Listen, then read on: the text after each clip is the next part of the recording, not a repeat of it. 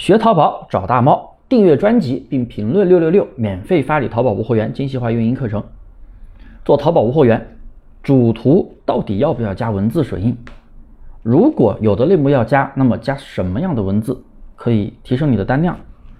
音频呢有点长，建议大家先订阅专辑，添加我的微信大猫五三八三，领取课程，有问必答。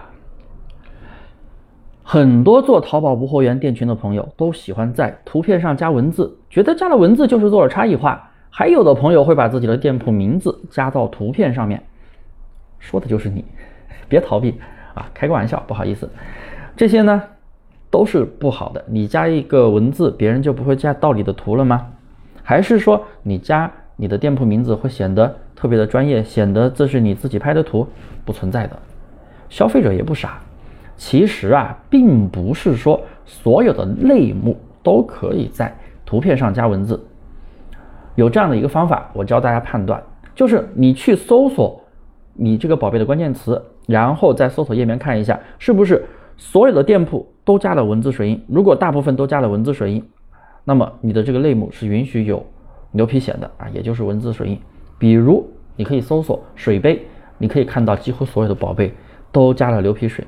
牛皮癣加了文字，加了水印，然后你再搜索连衣裙试试，你可以看到大部分宝贝都是没有图片那个水印的。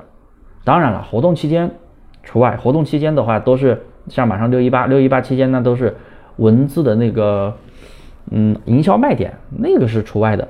所以呢，图片到底要不要加文字水印呢？用我刚才教的那个方法去判断就好了。那么如果需要添加文字水印的类目，该如何去做差异化，然后提升单量呢？记住一点，把你的产品卖点写上去就好了。你填个店铺名干嘛呢？是不是？就拿水杯来说，有的图片它会标注大容量、超大容量，哎，那么有大容量需求的人可能就会点进去看。还有的标注保温时间久，哎，那对保温要求比较高的人，保温。那他会去看，还有的就是标注了食品级材质啊，可能是给孕妇用的或者给孩子用的，还有的呢写了顺丰包邮，哎，这是营销卖点，顺丰包邮多快呀，是不是？总之你就是要把你的产品的核心卖点直接要表达出来，通过水印的方式，卖点可以是功能性的，也可以是那个营销卖点，比如说便宜啊，或者包顺丰呀等等，而不是把你的店铺名字加上去。又难看又没什么卵用，对不对？好了，今天的课程呢就给大家分享到这里，你学会了吗？如果你有任何问题，可以添加我的微信大猫五三八三，也可以在评论下方留言，我会一条一条给你解答。